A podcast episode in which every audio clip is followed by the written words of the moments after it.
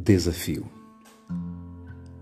As pessoas consideram desafios como problemas, mas, pelo contrário, digo que problema é quando não há desafio. Quem não tem desafio não cresce, não evolui, não ganha, não conquista, não está subindo.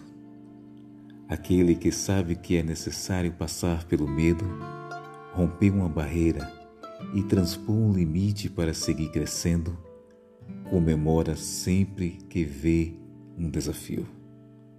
Por mais que seja difícil e desafiadora a circunstância que você esteja vivendo, comemore a sua luta e siga em frente, porque quando a tempestade passar, o céu azul aparecerá. Lembre-se, todo desafio tem uma recompensa. Esta é a minha voz e eu sou Carlão Lima.